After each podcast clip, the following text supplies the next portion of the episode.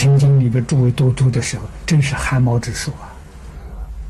我们往昔造作的罪业，不但这一生的，这一生我们自己知道啊，还有过去生，过去无始啊，这累积的这些罪业还得了啊！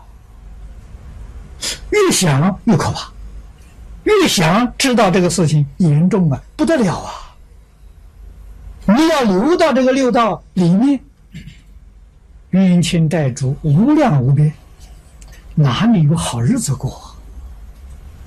所以这个世间，我们冷眼观察这个世间，哪一个人不辛苦？无论你在这个世间享多大的富贵。啊你虽然想富贵，你的冤亲债主还是包围着你。仔细观察，他们的日子不好过。这个我们要清楚，要明白。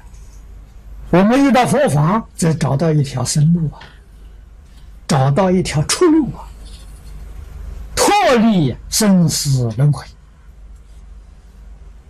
啊，暂时脱离这些冤亲债主。不是永远脱离的，暂时脱离。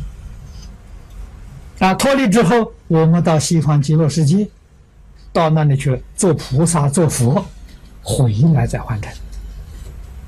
那佛经上讲的很清楚，佛不度无缘之人。那这冤亲债主跟我都有缘呢，将来我都来度他。那么由此可知，冤亲债主多也不是不好啊，也很好啊。